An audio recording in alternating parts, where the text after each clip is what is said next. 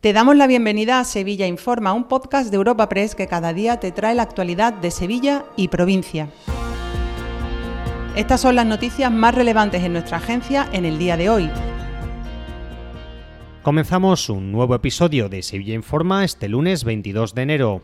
Una jornada marcada por la detención de un adolescente de 17 años por su presunta relación con el terrorismo yihadista.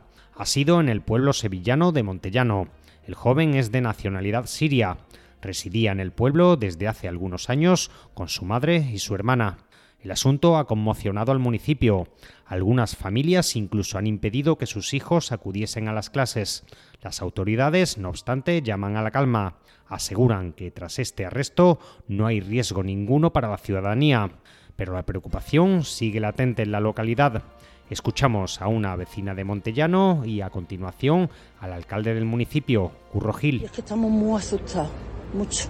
Una cosa es verlo en la tele y otra cosa es vivirlo tú en tus propias carnes, que es que hay muchos críos. Pero que no hay ningún peligro, ni hay nada, y así lo han transmitido los directores, los colegios, los centros educativos, han abierto con normalidad, el instituto también, pero sí es cierto que hay muchos padres o alumnos que han decidido no ir o no enviar a sus niños al colegio. También en el apartado de sucesos, la Policía Nacional ha detenido a cinco personas por un robo con violencia en pleno centro de Sevilla.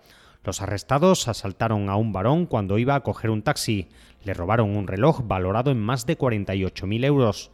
Los agentes pudieron detener a los presuntos autores de los hechos y recuperar el reloj sustraído. Además, dos personas han sido hospitalizadas tras haber sido atacadas por un perro en Valencina de la Concepción.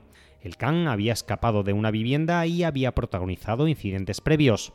También en el ámbito de la provincia, la Guardia Civil ha detenido a un hombre en Lora del Río por numerosos robos en establecimientos mediante la técnica del butrón. Actuaba con la colaboración de otra persona más que ha resultado investigada. Rosa Reina es portavoz de la Guardia Civil. El autor eh, realizaba un butro con una radial para de esta forma acceder a los establecimientos y poder realizar eh, el, hecho delictivo.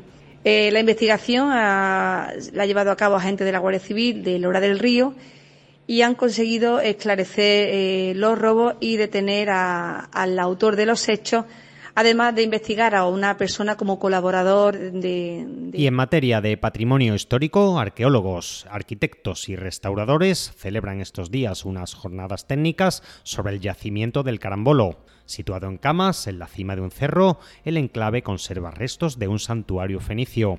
Allí fue descubierto en 1958 el famoso Tesoro del Carambolo, icono de la protohistoria en Andalucía. Estas jornadas están destinadas a definir la hoja de ruta para la recuperación del enclave y su adecuación como nuevo espacio cultural. Y es que tras un largo proceso, los terrenos han pasado al fin a manos públicas. Escuchamos a Raúl Medina, concejal de Cultura del Ayuntamiento de Camas. Entender desde allí por qué eligieron ese enclave es fundamental.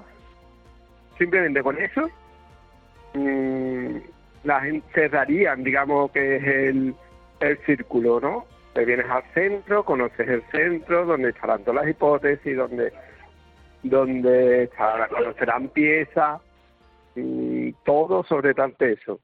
Después te vas a conocer, digamos, a, al boulevard, lo que son las piezas, que las puede tocar, las puede ver. Dos apuntes antes del cierre. La DGT ha iniciado una nueva campaña de vigilancia en el transporte escolar y los sindicatos calculan que la nueva subida del salario mínimo interprofesional beneficiará a unos 100.000 sevillanos.